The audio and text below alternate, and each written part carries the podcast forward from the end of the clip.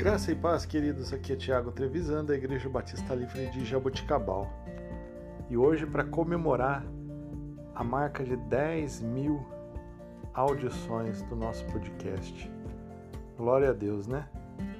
Texto de hoje, Isaías, capítulo 55, versículo 11.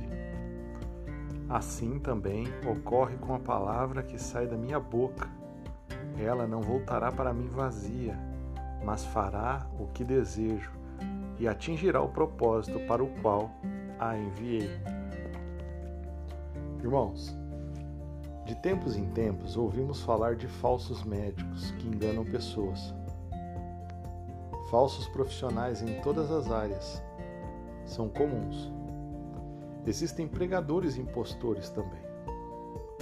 Eles são culpados por má prática espiritual porque apresentam um evangelho que não tem o essencial. Eles dizem às pessoas para apenas acreditar, mas não falam sobre a importância do arrependimento. Não dão ênfase na morte de Jesus na cruz. Não compartilham a verdade de que Jesus é o único caminho para se chegar a Deus. Ao contrário, apresentam Jesus como se ele fosse um produto a ser comprado que torna a vida um pouco mais fácil. Quando Deus levou Felipe ao deserto para compartilhar o evangelho com o oficial do governo etíope, a sua mensagem era centrada nas Escrituras. Lemos em Atos capítulo 8 que Felipe começou a, a, começando a ler aquela passagem da Escritura, anunciou as boas novas de Jesus.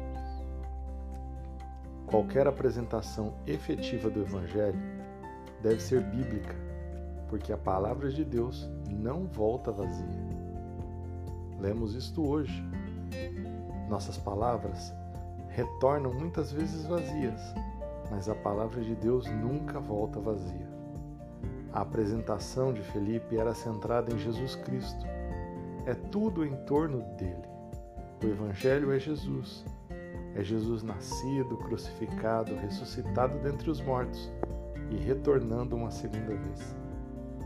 É uma relação com Deus através de Jesus Cristo, o único caminho ao Pai.